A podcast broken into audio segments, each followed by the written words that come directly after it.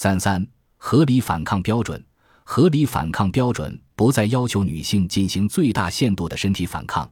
她只要进行合理的反抗就可以表示不同意。经典案件是一九七九年美国纽约州的电梯强奸案，被害人四十一岁，身高一米五十二，下午六点下班的时候回到自己所住的公寓，在电梯间他碰到了被告盗摄，十五岁，身高一米七十二，重九十公斤。两人身体力量的差距是显而易见的。盗摄控制电梯停在了楼层的夹层，然后让这位女性把衣服脱了。他当时呆了一下，然后盗摄呵斥脱衣服，他就把衣服脱了，全程没有反抗。盗摄也没有使用身体上的暴力威胁，唯一的威胁是事成之后，盗摄对女方说：“你别报警，如果报警，小心我的兄弟来修理你。”法官在这个案件的审理过程中就觉得。双方体型相差悬殊，而且在电梯这样密闭的空间，女方是孤立无援的，所以女方没有反抗是合理的，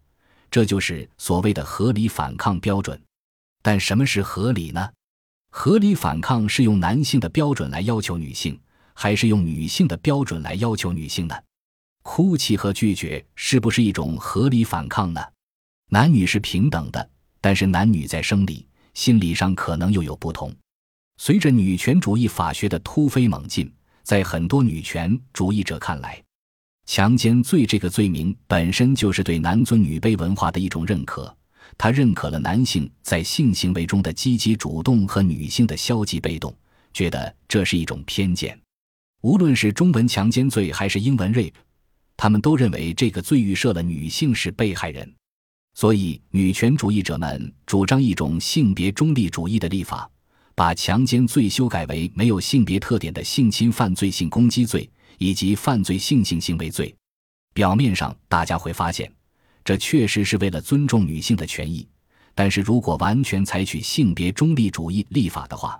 那我们也就可以对男性和女性采取同样的标准。它导致的后果可能不一定是对女性有利的。我国也采取了性别中立主义立法的某些成果。一个突出的体现就是二零一五年刑法修正案把强制猥亵、侮辱妇女罪修改成强制猥亵、侮辱罪，也就是男性也可以是侮辱的对象。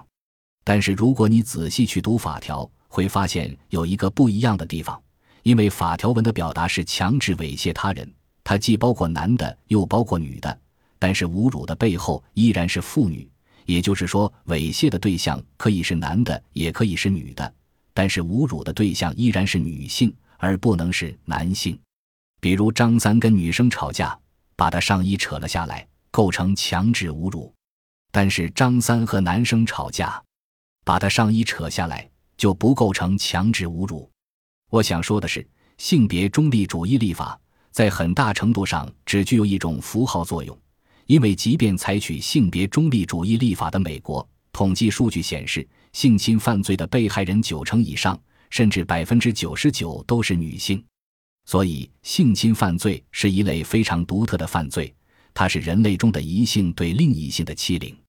因此，我们在理解不同意问题的时候，一定要开启女性视野。法律不能用男性的标准来要求女性。虽然男女有别，但是合理的区别对待也是法律正义的一种表达。